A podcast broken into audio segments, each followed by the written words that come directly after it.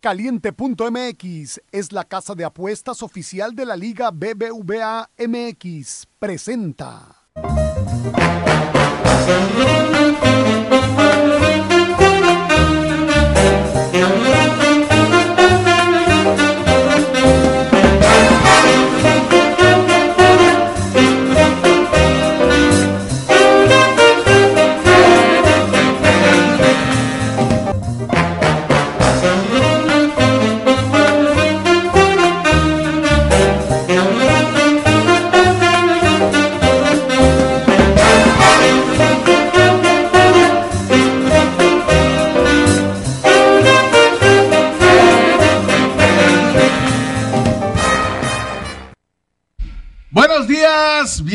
Bienvenidos a Ball Street Journal, el programa diferente de ABC Deportes. Digo diferente porque todo lo demás es fútbol. Este, y este es el programa, bueno, y, y el, y el que sigue, que es el de béisbol, ¿no? Pero en este hablamos de, de más deportes, de todos los deportes prácticamente. Qué gusto saludarlos. Un gusto, Enrique, fin de semana. Ya se nos viene la Fórmula 1. Ahorita vamos a echar una platicadita de la previa de lo que va a pasar en la Paul Ricard, en el Gran Premio de Francia. Y otra noticia por ahí, Naomi Osaka, que no deja de ser tema de conversación, porque también se baja de Wimbledon.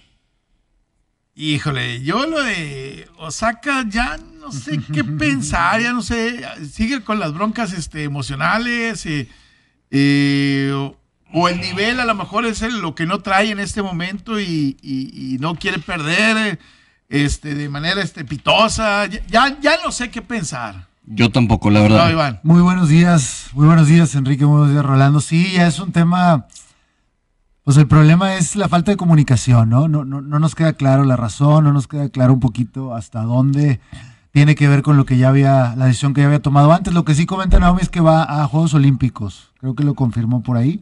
En Japón sí va a estar, pero en Wimbledon no. Tiene que estar porque es japonesa.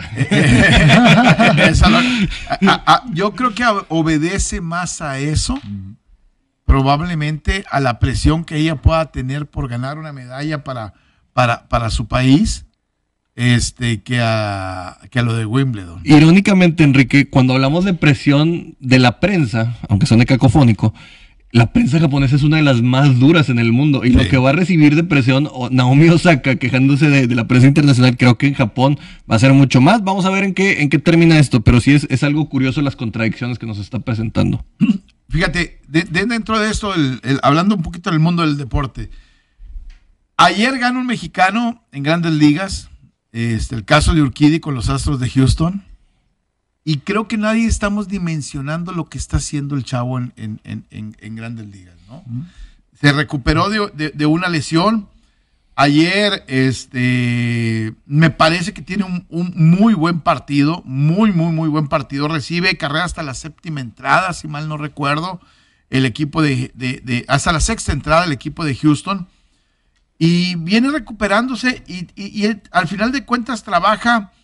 eh, y, y ya en este momento Urquidi creo que se ganó un, lugar en una rotación de un equipo este, que ha tenido en los últimos años uno de los mejores staff de, de abridores. Ayer siete entradas, cuatro hits, dos carreras, este, las dos limpias, cinco ponches, 3.65 en carreras limpias. No, no le estamos viendo, yo creo que lo bueno a, a Urquidi. ¿eh? Sí, eclipsado un poco por lo que puede ser un poco Julio Urias, que, que se habla de otros nombres, pero uno de los temas ciertos es que este chico sale el año pasado como Sí. alguien que no se le daba muchos reflectores, hizo una muy buena temporada en la temporada recortada Claro. del año pasado. En esta viene haciendo las cosas bien, lo ponen a trabajar a veces de más. Creo que a veces sí, sí le dan un poquito más de, de donde lo forzan, pero creo que si lo que mencionas, y sobre todo contra quién, Enrique, contra los Chicago White Claro. Sox, que tiene una batería de bateo muy, muy importante con Jermín Mercedes y otra gente por ahí. Así que creo que sí, muy de destacar lo que hizo en MLB el día de ayer el mexicano. ¿Qué tal esa, me gusta esa rivalidad que se puede ir haciendo lo de, lo de Urquidi ¿Y Urias? y Urias? Creo que En dos equipos que no se quieren. en dos equipos que no se quieren y que, se- aficiones. que les tocó en algún momento participar en, en, Ujú. en- en playoff. Es cierto. ¿sí? Entonces yo creo que esa narrativa puede también tomar, tomar fuerza. Me O- gusta. o- ojalá, como en algún momento tuvimos a Valenzuela Contra y el Rocket. contra, no contra, ¿cómo se llamaba? Higueras. Ah, sí. Eh, era eh, Valenzuela y Higueras. Este, uno con Milwaukee y el otro con los Dodgers, en uno un perfil más bajo, eh, por, porque te eclipsaba, pero igualmente bueno en, en cuanto al rendimiento que te estaba dando, y, pero muy eclipsado, ¿no? En Claro. el caso de Teddy Higueras. Y otro de los temas, Enrique, que ayer lo tocamos con, con, con un- con una situación ya muy por encimita, es lo de Vladimir Guerrero, que hoy ya está liderando en todos los rubros de la ofensiva en la MLB. Tipo que, ¿cuánto, ¿cuánto será el contrato que le van a dar a Vladimir Guerrero? Híjole, si Vladi gana una es- triple corona, te, te- te está proyectando por la Por- juventud. porque él está por renegociar, ¿no? Sí. Él está por, por poder renegociar su contrato. Sí, aquí el tema yo creo que si va a renegociar el siguiente y ya no tiene la opción de arbitraje, vamos a estar hablando de que va a ser un contrato también de unos 13 años, probablemente porque a, a Toronto le hace falta un- un- una figura, tiene mucho rato de no tener a alguien que pueda llevárselo a esto, y creo que estaríamos hablando de un contrato de alrededor de los 300 millones de dólares, probablemente. ¿Cuántos años? 13 años. Uh, Yo creo que más. ¿Cuánto, cuánto firmó Santos? ¿Cuánto firmaron? Al- al- al- Eh, El tema de, por ejemplo, Fernando Tatís Jr. es que es un buen shortstop. Eh, Vladimir Guerrero ya migró a la primera base y no es tan este jugador que puede estar resultando un, guante de oro y todo lo que vemos por ahí. El caso también de cuando fue Pujols, también veíamos que era bueno a la defensiva, aunque no, no, no tenía mucho de esto. Creo, creo que Vladimir Guerrero no, no, no representa tanto esta situación de estar más balanceado. pero yo, en el béisbol de ahora, el, el que seas un buen guante contra que seas un buen bat y lideres en jonrones producidas, este, todo lo de- eh, yo creo que tiene una importancia todavía mucho, mucho mayor. Tendría que replicarse, lo más cercano sería el caso de Miguel Cabrera, que es la última triple corona y que sería lo equivalente a lo que está haciendo este chico. estos contratos de 13 años, ¿qué, ¿cuál es la opinión? A, a mí no me gusta que un jugador firme por tantos años. Es más, creo que lo hacen por tratar de, obviamente, por, por tratar de amarrarlo. Lo mismo que pasa en la NFL con Patrick Mahomes. Y, lo- y, y luego lo, lo va renegociando, lo va reestructurando. Eh, es, en la NFL, a mí me parece que se convierte en una mentira por el manejo del tope salarial. En el béisbol de grandes ligas no existe eh, eh, esa parte pero creo que también se convierte en una en firmas una expectativa que a veces la realidad muchas veces les llega a pegar en la cara a, a algunos equipos, ¿no? Sí, principalmente el caso de Giancarlo Stanton, que fue uno de Claro. estos, después de ser un MVP y le darán en, home runs, luego ya empiezas a ver la fragilidad y que no está la producción y se vuelve más un pasivo que un activo de tu Eh, equipo. eh, exactamente, ¿no? Básquetbol de la NBA. Uy, qué bonito. Yo primero ayer. quiero poner una protesta ante la producción, Y- Dani. Dani, quiero poner una protesta ante la producción. Sí, usted también, eh, el señor acá. ¿Benito? Gonzo.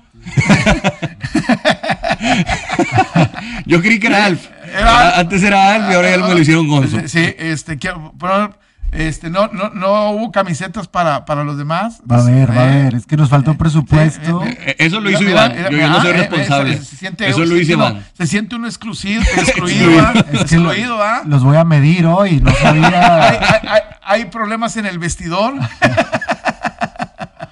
Iván Rogers. ¿Eh? Iván Rogers y yo soy nomás Davante Adams. Hay grupo. grupos, hay grupos, ¿verdad? Hay grupos. Ya me comprometo, ya me comprometieron aquí. Vamos a tener que traer. Señor Dani Soto. Ah, bueno, bueno, ya- ya- ya bien, otro lado. Claramente Sí, la venimos de negro. Muy bien, básquetbol de la NBA, pues el día de ayer eh, se cumple creo que los pronósticos, por lo menos en esta mesa no, no hay una gran sorpresa. Lo que sí es que son las dos palabras más bellas del- de los playoffs de la NBA, juego 7, matar o morir. Creo que vale la pena poner atención porque Giannis contra Durant, el tema de vamos a ver si Kyrie está o no está, el tema de Harden, Milwaukee, todas estas narrativas que hemos platicado, ahora van a verse las caras a un juego y todo puede suceder. Entonces creo que esa parte gana el espectador desde ese lado. El, el día de ayer, el juego de Middleton es impresionante. 38 puntos. Eh, lo de Yanis es dentro de lo que tú esperabas. Los 30 Tre- puntos. Los 30. pero 38, 10 rebotes y 5 asistencias, 11 de 16 en tiros de campo. Eh, eso es lo que estuvo fuera la, de, de, lo normal, ¿no? Yo ayer eh, decía, bueno, seguramente en los Nets Durán va a tener un partido en la realidad de los 30 puntos. Ahí necesitabas que Harden hiciera 15 puntos, 10, 20 puntos a lo mejor. Hizo 16. A mí la, la participación ahí no me, no, me sorprendió. El problema es que los demás no hicieron o bajaron. Eh, Blake Griffin hizo 12, el juego anterior había hecho 17, 18, es, y los demás bajaron. E, ese fue el problema para mí el equipo de, los Nets el día de El reparto que hemos hablado de que no son ni estrellas, ni superestrellas, ni siquiera jugadores reconocidos, son jugadores de, de bajo perfil y un juego que tuvieron grande en Nueva York ya no lo pudieron repetir acá en Milwaukee. El gran tema va a ser en el juego 7 quién aparece. Sí, una, anomalía no se puede ver eh, como una constante. Sinceramente creo que como quiera lo de Harden físicamente se ve, se ve muy medidito y, creo que también pues lo vemos aquí, 32 puntos son 17 de diferencia, pues sí hubiera sido algo que hubiera puesto a competir un poquito a los, a los Nets, pero claramente no puedes tener un partido de 49 puntos todos los días. Así que aquí va a tener que verse realmente que están hechos. Vamos a ver si acaba por pesar la localidad para que pasen estos Avengers llamados los Nets. Pero pues se, puso más cerrado de lo que esperábamos. Yo creo que esta serie al principio pintaba un poquito más dispareja. Después de, del 2-2 ya empezábamos a hablar que esto iba a irse tal vez hasta un séptimo partido. Y yo sigo pensando que el juego 5 que los Nets rescatan con Harden con sus cinco puntitos y sin Kyrie Irving, puede ser la diferencia. O sea, en este juego 7 yo creo que... jugando en casa creo que puede marcar la diferencia. Yo, también creo, eh, de acuerdo con, eso, creo que van les va a alcanzar para poder eh, llegar a la, final. No sé si la final les vaya a alcanzar, porque, bueno, ya se va a hacer otra historia, incluso el, kilometraje ya en las piernas de, de los jugadores se convierte en un factor. Que Enrique, hablando de eso, hace dos días LeBron sale a dar declaraciones contra la liga. Ah, es que a veces me cae tan bien, a veces me cae tan mal. Decía, se los dije, ¿no? Este, la falta de descanso, la temporada apresurada, eh, y está argumentando pues esta lesión de Kawhi Leonard y esta lesión este, de Kyrie Irving y esta lesión de Harden. Anthony Davis no entra en ese esquema. Anthony Davis. No entra en ese esquema. él, se puede lesionar abriendo el refri de su casa. O sea, lo hemos dicho aquí, LeBron James es la voz de la NBA y de repente dice estas cosas, puede tener o no razón. Yo creo que el timing es un poquito desatinado porque también parece como. Pero hace dos temporadas se lesionó con descanso, ¿verdad? Sí, también ha pasado. no, no, no siempre es un. Pero sí parece como voltearme a ver, aquí estoy porque no estoy jugando. Y, ah, algunos lo, recibieron bien. Señor, usted póngase a, promocionar Space Jam, que, que, va a tener unos problemas en vez de estar diciendo que las lesiones son por culpa de no hacerle caso. Ya siéntese, señor. yo creo que quiere aprovechar el spotlight donde no está en este momento. Le duele. no estar. Este, le, duele no estar. Hoy se acaba para mí la serie. Este, creo que Atlanta los va a liquidar a, los 76. Me duele, pero creo que así va a pasar. El masazo del juego anterior fue muy fuerte. A pesar de eso, en la línea 3 y menos 3 y medio, el equipo de, de Filadelfia confían en que van a regresar seguramente, porque si, si ganas el, el, si lo pones como favorito el día de hoy, tendrías que ponerlos en un séptimo juego potencialmente como favoritos, estamos de acuerdo. Y, y, y, el día de hoy creo que Atlanta no debe perdonar o, o no debe desaprovechar esta oportunidad. En casa, un equipo que se derrumba fácilmente. He visto yengas cuando la gente está tomada que aguantan más que los 76ers. Pero ahorita lo cierto es que es el momento de Trey Young. No pueden soltarlo y es el remate, tienes que matarlos. Porque si los dejas vivir, ahora sí se te vuelve todo en contra y en casa de los 76ers no va a ser tan fácil que repitan lo que hicieron el día de antier. Yo creo que tienen que salir, este tema de la presión que a veces comentamos, ellos también tienen que salir a poner la presión en Doc Rivers, en Ben Simmons, en Joel Embiid, que sabemos que son un poco débiles ante esos momentos. Oye, se le está yendo durísimo la gente en Filadelfia a Ben Simmons. Pusieron anuncios de se busca de que Ben Simmons está armado, pero no es peligroso y cosas de estas, donde sinceramente sabemos que la gente de Filadelfia es muy, muy agresiva contra, contra sus equipos y contra los otros. Y si ya Ben Simmons se le está yendo todavía peor, que esto no creo que sea algo bueno todavía para el equipo. Nada más para que te des una idea, Harden pudo haber ido a Filadelfia, era a cambio de Ben Simmons y no quisieron darlo para este proyecto. Y ahora, pues obviamente se dan cuenta que fue un error. Pues bueno. ¿Que fue un error para quién? Pues yo creo que para Filadelfia quedarse con Ben Simmons, yo creo que Harden ha tenido una mejor temporada. Yo viendo Harden lo que está Bueno, ahorita en playoff, está- está este, roto. yo por eso digo, no, no- digo, un error no, no, no lo sentiría como un error. Yo lo padecí en Houston. y siempre en esta fecha se Encuentra una forma. encuentra una forma de perder, desgraciado. Exactamente. Déjame decirle que la Eurocopa nos trae un encuentro de pronóstico reservado. Portugal contra Alemania. Juego dentro del grupo de la muerte, juego de presión para el equipo de Alemania. Si Alemania pierde, puede quedar eliminado. Mientras que la gente Cristiano Ronaldo se pone allá en los cuernos de la luna. Regístrate en caliente.mx, recibe 400 pesos de regalo en tu primera apuesta. El favorito para este partido es Alemania. Si le apuestas 400, cobrarías 940. El triunfo de Portugal paga 1280 y el empate 1320. Caliente.mx, más acción, más diversión. Me gusta para el empate, gusta para el Están de empate. moda los empates, ¿eh? Sí, me gusta para el empate. Oigan, pues este fin de semana empieza un maratón de Fórmula 1. Vamos a tener tres carreras en tres semanas, cosa que no es muy normal en el circuito del automovilismo.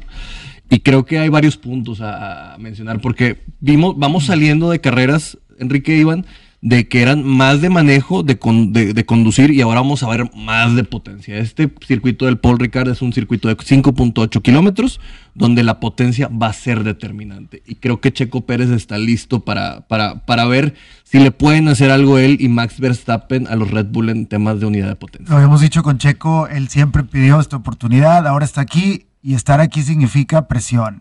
Y estar aquí significa que se espera que repitas algo de lo que has hecho en, las, en la última carrera sobre todo. Pero desde la calificación. Yo Sí, quiero sí. verlo que sea dominante, que sea el perro bravo, que, que se convierta en. No, no voy a decir en ese Schumacher porque a veces es difícil convertirse en. Pero en un. Rubens Barrichello. Eh, eh, exactamente. Eh, o sea, que sea un tipo de repente que, oye, fue dominante toda la semana, desde el primer momento le- le- lo, agarró, controló, le tuvieron miedo. Este, la estrategia es contra él, no, no Checo contra los demás. Sí. Sí, yo aquí una cosa que veo muy importante es que después de 31 vueltas conteniendo a Lewis Hamilton, donde había una zona de DRS muy importante en Bakú, que le daba la oportunidad de rebasar al, al- al inglés, Checo lo pudo contener. Así que si ellos hacen una buena estrategia, alcanzan a meter la relación resquebrajada de Valtteri Bottas con Toto Wolf y Mercedes AMG, puede significar que ellos dos tengan la oportunidad de estar ahí en los primeros tres lugares. Otra de las cosas que yo creo es que Max Verstappen, en este afán de ganar, que le duele a- haber perdido el primer lugar en, la carrera pasada, va a salir con, como dicen los británicos, with razors on the elbows, o sea, con navajas en los codos, y creo que ahí puede haber roces con Lewis Hamilton. No desestimamos un choque porque son vueltas de media a alta velocidad, muy amplias. Así que si va a estar queriéndose buscar este match, este duelo que va a haber en, en- en los primeros dos puestos, a lo mejor Checo en una de esas acaban pegándose y ya acaba teniendo la suerte otra vez.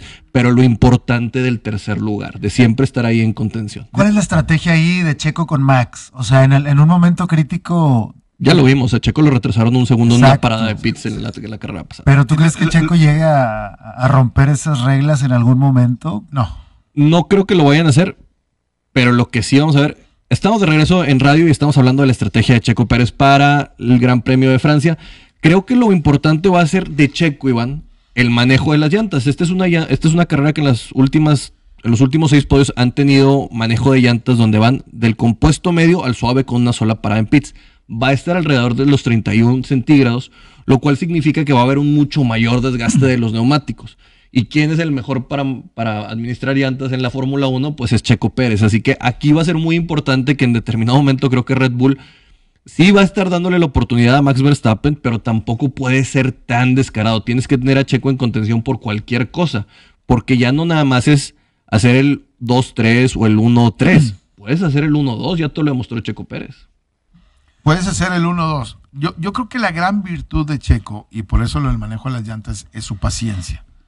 Yo creo que este, la paciencia a veces lo lleva a tener buenos resultados, pero tiene que apelar un poco más a la agresividad. Claro.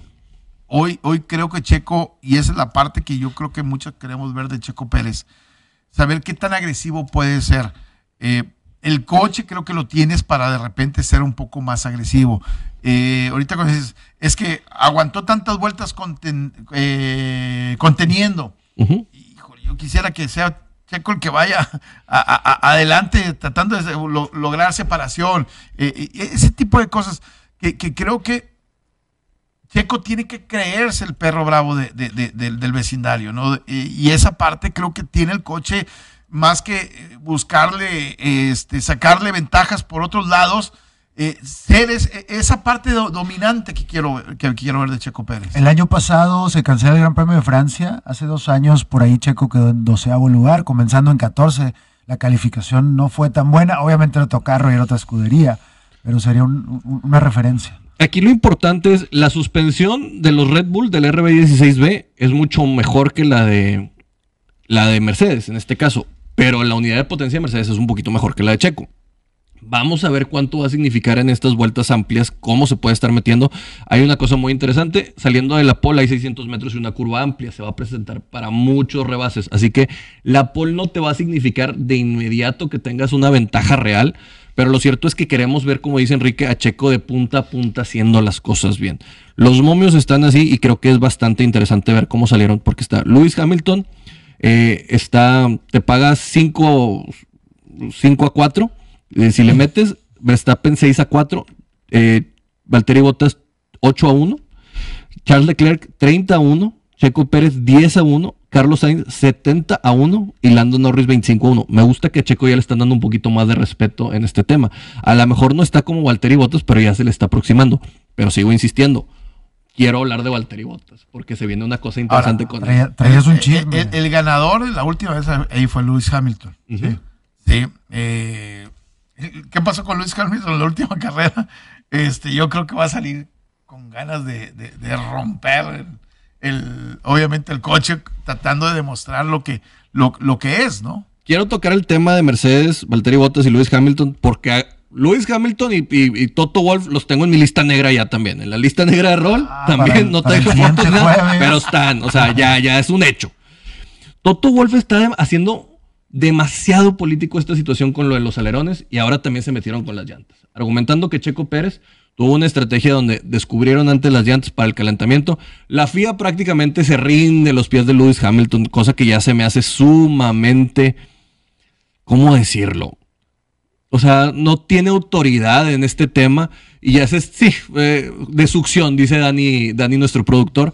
Pero ya, que- es que destapaste las llantas antes, están más calientes. Van a entrar ahora a medir la temperatura de las llantas, están haciendo protocolos más, nomás porque Mercedes se quejó.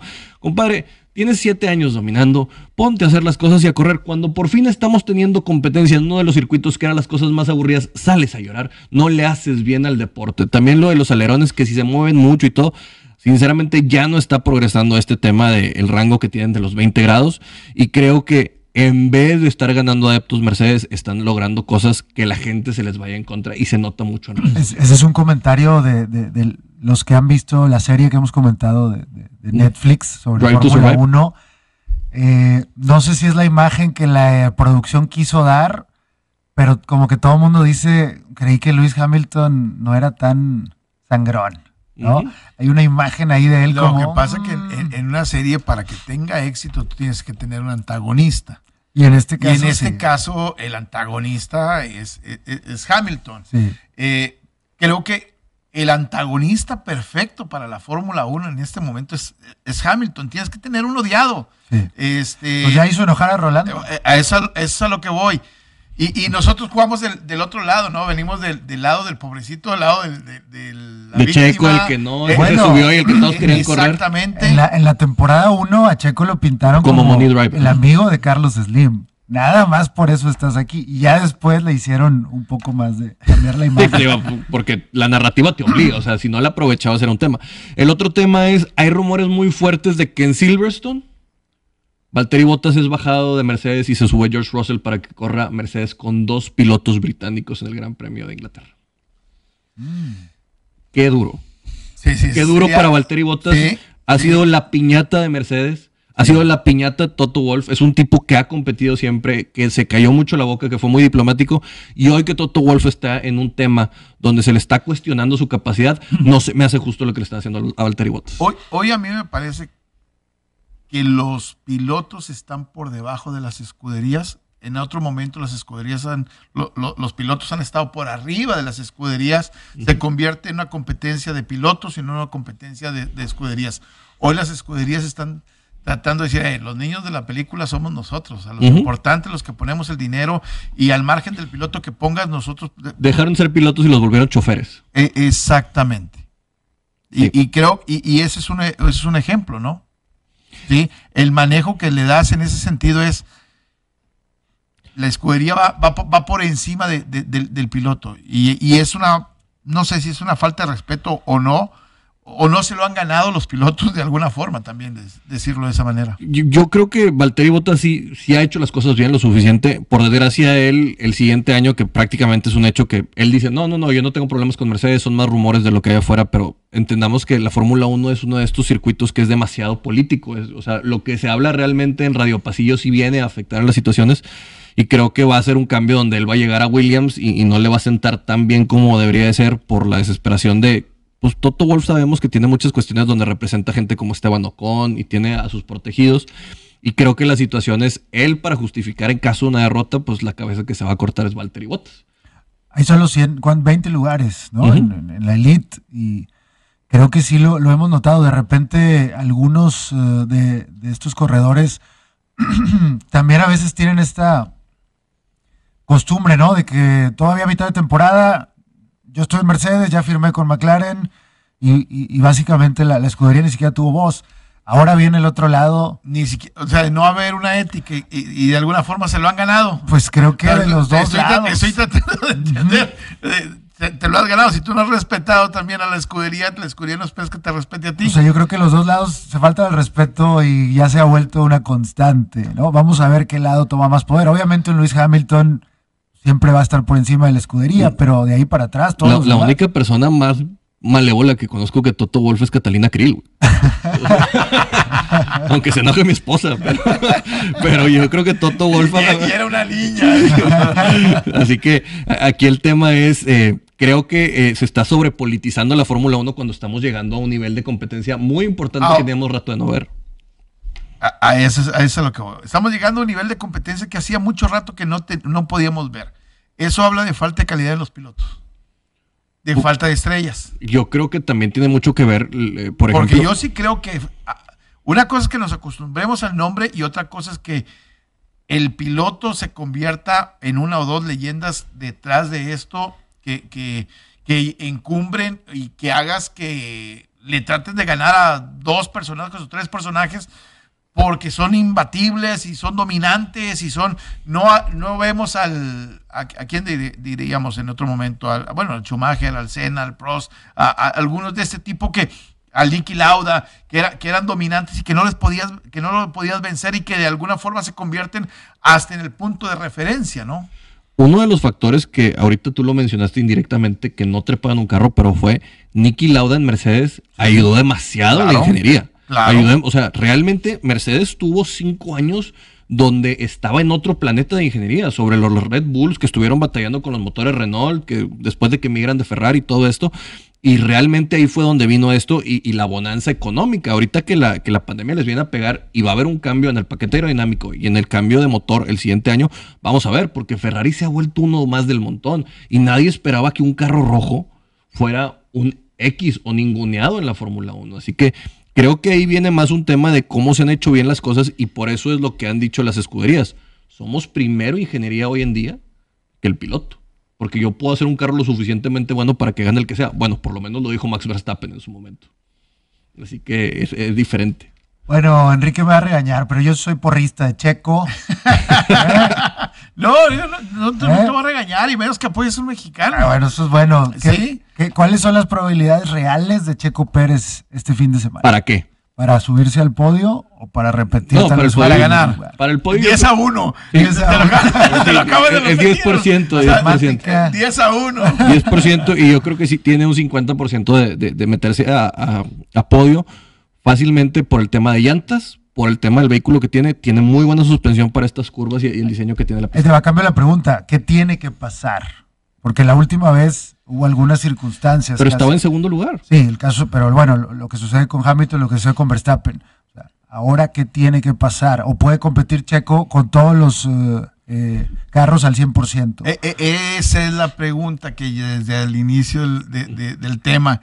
Quiero ver a Checo con todos los carros al 100%, no que pasen accidentes, que... Con el rosario en la eh, mano Exactamente, que alguien se equivoque eh, en un cambio de llantas. eh, no, na- que él sea el, el que va y gane y domine la, la- la carrera, ¿no? Para empezar, una buena calificación, aunque esta es una pista que la pole no es tan determinante como en otros circuitos por, por el tema de por rebase. por el tema de rebase, exactamente. Lo segundo es la estrategia de compuestos en los neumáticos. ¿Cómo va a ser? Esperemos que pueda hacer una buena calificación con compuesto semiduro, o sea, el mediano, para que pueda hacer nada más una parada en pits. Y lo tercero es, va a haber un, un- un- despegue muy importante entre Red Bull y Mercedes y Best of the Rest. Vamos a estar viendo que probablemente los, los Ferrari o, o estos McLaren van a estar cuatro o cinco, me atrevo a decir que hasta ocho segundos separados de- de esta parte y va a ser donde vamos a estar viendo cuánta agresividad va a haber entre Red Bull y, Mercedes, principalmente en Hamilton y, y- y- Verstappen. Y Checo creo que va a estar ahí liderando a lo mejor en su momento porque entren a pits ellos y, otra vez la estrategia que se quede, pero lo importante va a ser que presione el carro, que realmente le meta a fondo. Esta es una pista que te da tres secciones para irle a fondo y que Checo ya se vea con las gónadas bien puestas y, ataque. Yo, yo veo, por ejemplo, en los perfiles, ¿verdad? son categorías diferentes. Lo que tú, tú ves a Pato Ward y, y- y- y lo ves, lo ves, el tipo domina. No es eh, el Adrián de hace algunos años que demasiada estrategia y llantas y esto y lo otro este, para tratar de ganar. Y mira que estuvo a punto de ganar el, el- el- el campeonato allá en Fontana. Y me tocó estar allá, allá en Fontana. Este, pero ves demasiado el Checo Pérez, al final viene de la misma, de la misma escuela, ¿no? Viene, vie- viene de la misma rama, este, siempre pensando en, en diferentes variables que existen en una carrera para poder considerarlo como, como favorito. Sí, que también, bueno, las variables sabemos que son parte Sí, claro, de- son de la parte de- carrera, de la carrera. pero de alguna manera, tal vez es eh, un deseo, ¿no? Nos gustaría verlo eh, aún sin estas variables, demostrando que, que uno a uno puede ser mejor. Tal vez yo no creo que todavía esté ahí, pero creo que está, está avanzando hacia ese lugar. Él mismo lo había dicho, dame cinco carreras, demostró, ahora tiene que mantenerse. Exactamente. Bueno, ahí, Ahí cerramos Fórmula 1. ahí cerramos Fórmula 1. Me parece ¿A bastante qué bien. hora? No, domingo. A las 8 de la mañana. No, ocho de Hoy, la hoy ya tuvimos Oh. prácticas en, en la mañana, pero sinceramente las prácticas del viernes, como Sebastián me decía, es que no está bien en la práctica del viernes. Le decía, hay- hay un tema donde, donde es importante el, los ajustes, no, no, no qué tan rápido te vuelvas, porque vimos que Mercedes no dominaba en las, en las prácticas y luego salía a romper la carrera. Así Sí, que el- el- la primera práctica es casi casi como sacar los juguetes al, al, al- al patio. sí, es, es- es como y empezamos, y empezamos, a empezamos a armarlo, ¿no? Sí, ya, ya después el la, la- la- la calificación ya vi- cambia de, completamente, ¿no? Sí, el día de Sí. mañana a las 8 de la mañana también la Mañana es el día, el, el día importante para ver cómo se posiciona. Y ahí es donde empiezas a medir realmente qué es lo que puede pasar el día de la, el día de la carrera. Y otro factor, Enrique, tenemos tres semanas seguidas. No hay mucho tiempo para ajuste.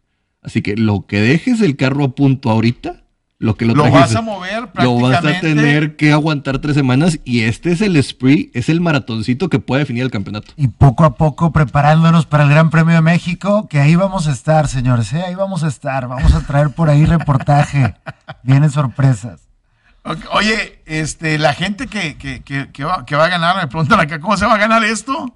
Ah, bueno, ahorita ya vamos a hacer el giveaway. Que ¿Empezamos ahorita, te parece, o lo dejamos hasta el final? Yo creo que al final para cerrar con esto, ¿no? Ok. Todavía, todavía vamos a dejar la expectativa unos minutitos más. Ayer empieza otra vez el mundo del boxeo a dar este tumbos, a dar eh, de qué hablar. Otra vez una pelea entre un boxeador y alguien de, de, de- de UFC. Mm. Sí, este. Y, y señalo eso por- porque mañana tenemos lo, de- lo de Julio César Chávez, Sí, Ujú. señor. que, que, lle- que llena, eh, nos va a llenar la pantalla y que mañana, el día de, el, el sábado por la noche, va a empezar todo el mundo a, a tuitear y todos son expertos y todos vimos a Chávez y todos este, eh, sabemos. Todos sabemos de De- de- box, de y uppercut, uppercut, tipo- jab, jab, jab. Un montón de videos recordando las mejores peleas de Chávez, los highlights. Viene la Chávez manía este fin de semana. Sí, entonces, eh, ojalá que, que el boxeo, y lo digo con toda la pasión que, me, que, que siento por el boxeo, deje de empezar a voltear a ver otros espectáculos, otros, y, y, y generen ellos su propio espectáculo. Perder Eh, su esencia. Pe- eh, Exactamente, no, no pierdas tu esencia, pelea con tu esencia, haz que tu esencia eh, prevalezca, porque lamentablemente hoy volteas a ver mañana Julio César Chávez contra Anderson Silva y dices tú, ah, Chávez Jr., eh, no, no, Sí, papá, sí, Chávez sí. Jr., y dices tú, no, no, no, no puede ser. Y este empezaron a voltear a, a- a los demás a hacer exactamente lo mismo, ¿no? Ahora, Enrique, hemos visto que este es un camino Ahora, que la Víctor gente... Belfort contra Oscar de la Hoya. Ese ya está también confirmado. Probablemente.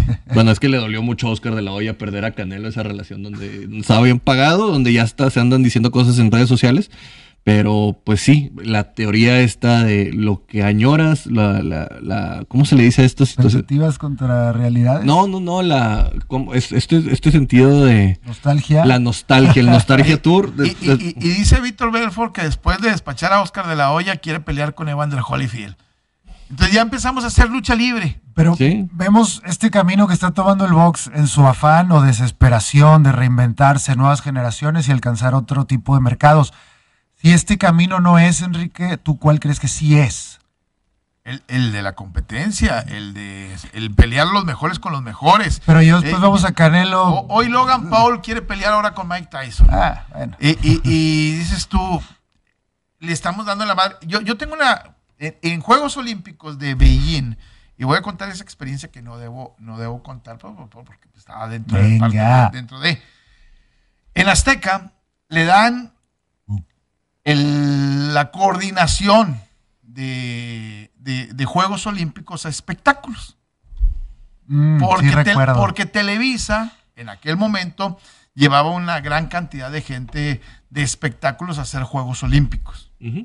Y obviamente llevaban desde el Derbez hasta el Compayitos y, y- y hacían todo un show en torno a los Juegos Olímpicos. Y Azteca quería competir haciendo show. Para los Juegos Olímpicos. Mm, ¿sí? Llega un momento donde los Juegos Olímpicos parecía que eran la, la, la- excusa para ver espectáculos o shows de, o comedia o otro tipo de cosas.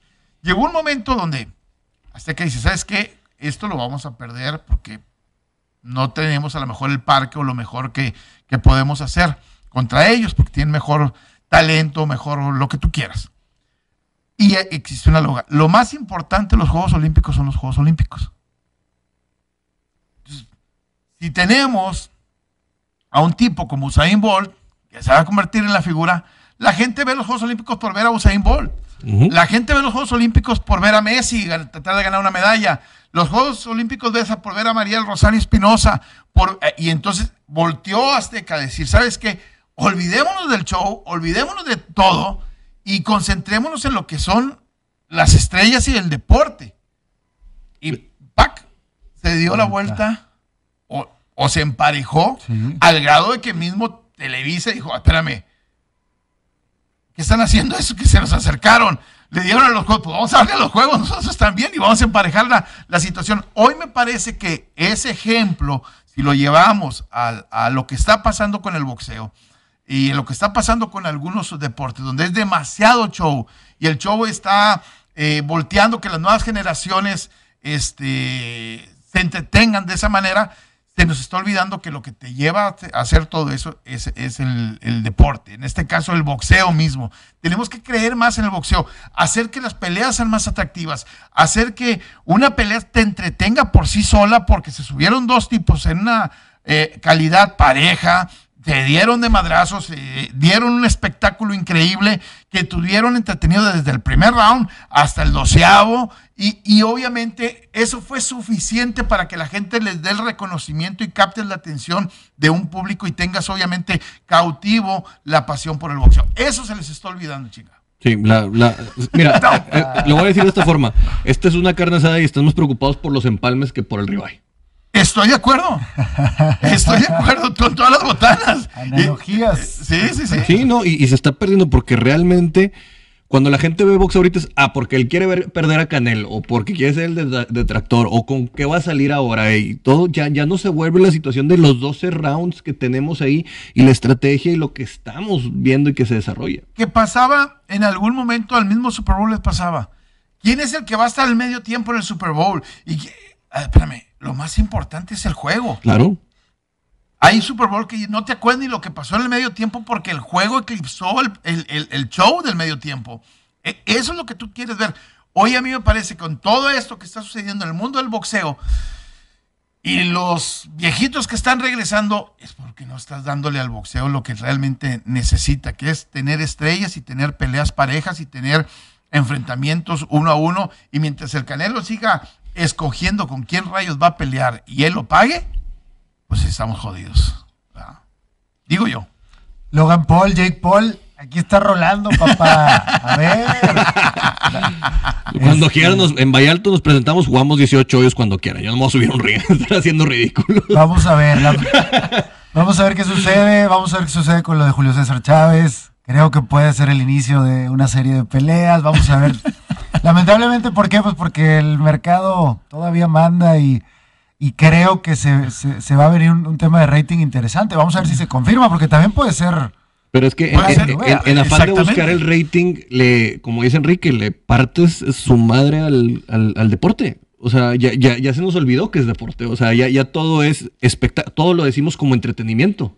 ¿Sí? To todo es entretenimiento hoy en día y no, es, primero es deporte y luego es entretenimiento. Yo estudié mercadotecnia, no me odien.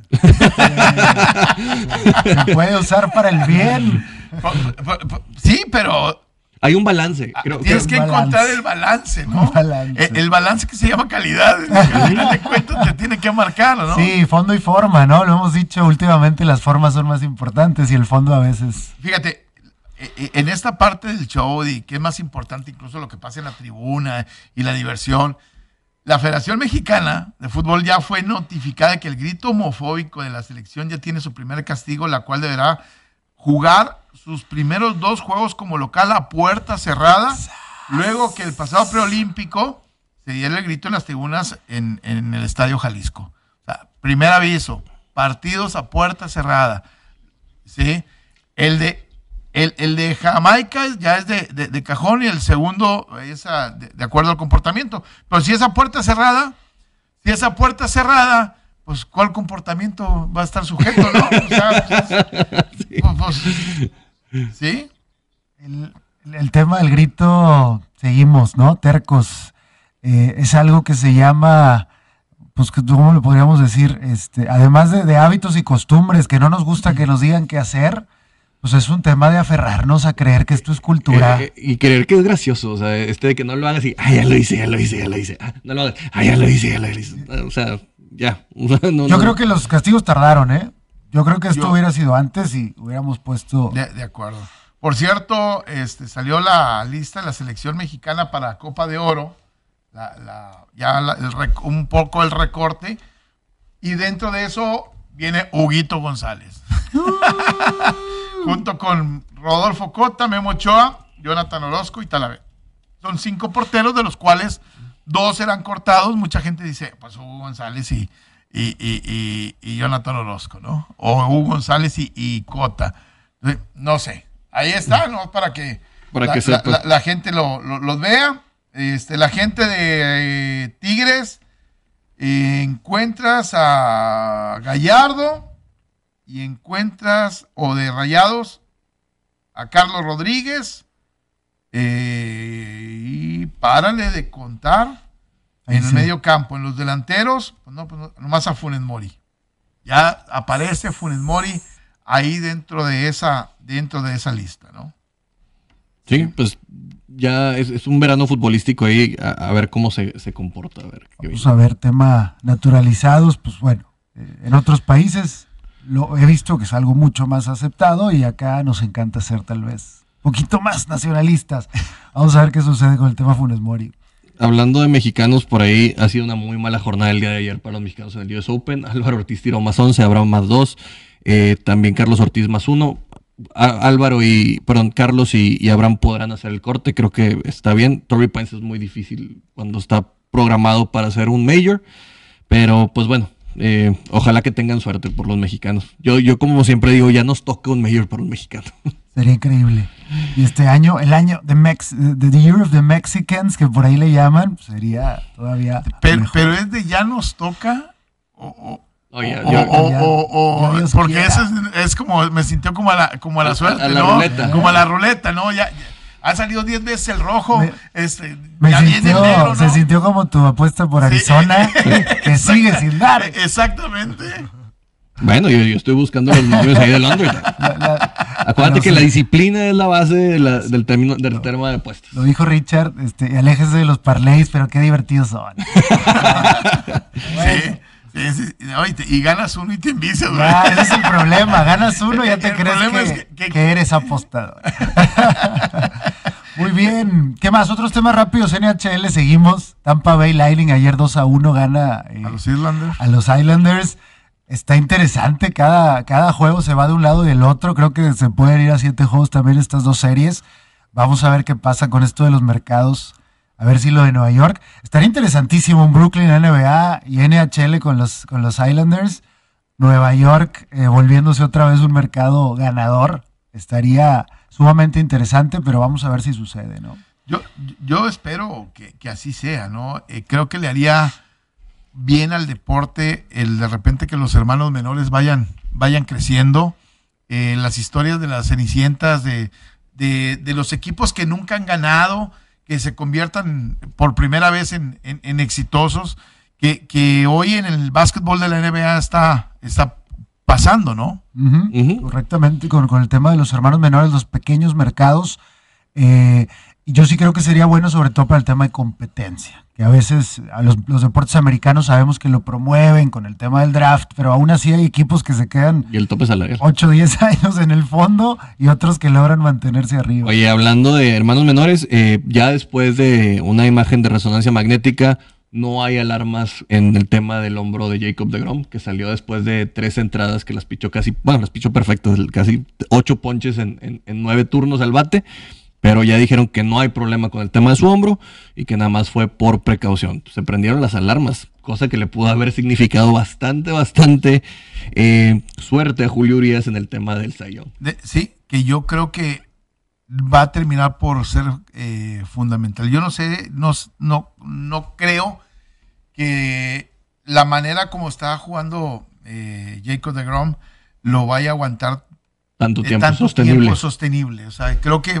va, la vida dicen en el béisbol es de porcentajes y tarde o que temprano para mantener el porcentaje que ha tenido en su vida va a venir alguna, alguna, al- alguna caída, ¿no? Ojalá y que no sea así, ¿no? Lo bueno es que estamos teniendo el entretenimiento es deportivo. Claro. En este caso, esta carrera donde están haciendo las cosas basadas en la competencia, basadas en otras cosas y no por temas de chismes como se pueden llenar en, en otros deportes, como está pasando. Bueno, también lo de la, lo, lo de la pelota de béisbol, o sea, también se convierte en chismes, ¿no? Sí, gente como inclusive este, ay, ¿cómo se llama el que se acaba de ir a Yankees, el, el pitcher que es el principal? Eh, cool. Sí, Garrett Cole, Garrett que Cole. salió y dijo que es muy difícil con lo que están viviendo, que no, que no les permitan tener más agarre sobre la bola. Eh, también Trevor Bauer ha salido muy vocal y empezó a hacer cosas ahí de que, que la bola se le detenía con el simple sudor y todo. Pero lo cierto es que lo vimos, Enrique, el día de antier, 10 juegos en altas, 6 en bajas, y ayer también se empezó a, a repetir este tema de que todo se está yendo para arriba el promedio de bateo. Inclusive se habla de lesiones por lo que le está pasando a los pitchers que están tratando de compensar todas estas situación- situaciones. Muy bien, señores, pues fin de semana deportivo con todo, Fórmula 1, hablábamos de más carreras, el US Open, tenemos MLB, tenemos NBA, NHL. Tenemos box, según Enrique. Tenemos box. Yo no digo que sea box, por eso, por eso me molesta. No, por, eso, por me eso, molesta. por eso puse box. O sea, no es. Bien, cinco minutos nos queda, vámonos a los premios. A los regalos para papá. Yo, yo- yo- yo quería hablar de la novela así rápido de Aaron Rodgers. Otra vez que traes de Aaron. Rodgers, a ver, dinos. Ahora fue el entrenador que dijo, tengo un plan B Ah. y Aaron Rodgers no está. Y yo creo... Seguimos aventando gasolina. Sí, sí, exactamente. Fue así como que, si no está, pues obviamente tiene que existir un plan B. Señor productor, póngame el meme de Elmo con todo quemado así, por favor. Sí, y, y creo que ese plan B será el cambio, seguramente. eh, dejar, obviamente, a, a Jordan Love como, como la posibilidad de que abra, pero traer un cambio. Pero todo parece indicar que va a ser negociado Aaron Rodgers. Lo logró. Uf, lo logró. Y luego cuando juegue contra Packers, si es que se da en algún momento. Va a ser una increíble. Exacto. Muy bien, vamos con la mano santa del señor De, Enrique. de Tam- de Tampa no me gusta. Eh, ah, caray. De Tampa, de los Colorado Rockies. La de Tampa, vamos con la de Tampa. Vamos a- Los vamos- de los Titanes de Tennessee. Vamos a grabar aquí el video para subirlo a redes para que se note que esto fue transparente. Tenemos cinco minutos eh, y, y- y vamos a tenerlo aquí, subirlo a redes para que vean cómo Claro. se llevó a cabo el sorteo, ¿no? Ok. Entonces, Uy, ya, Uy. ya la cajetilla. Se emocionó mucho el señor emocioné, Enrique García. Me emocioné. muy bien, pues estamos grabando. eh, vamos a empezar a sacar números. Vamos a empezar con cuál, con la de Tampa. con la de Tampa. ¿Se va del Instagram o se va de Facebook? Se va primero por Facebook. Ok, vamos, Vámonos empezamos con los de Facebook. Y seis, ¿no? Para que valga la pena. Eh, déjame aquí nada más un tema. Ahí estamos. Listo. Ok. Entonces, vamos por Facebook. 96 comentarios. Agradecemos mucho a la gente que participó.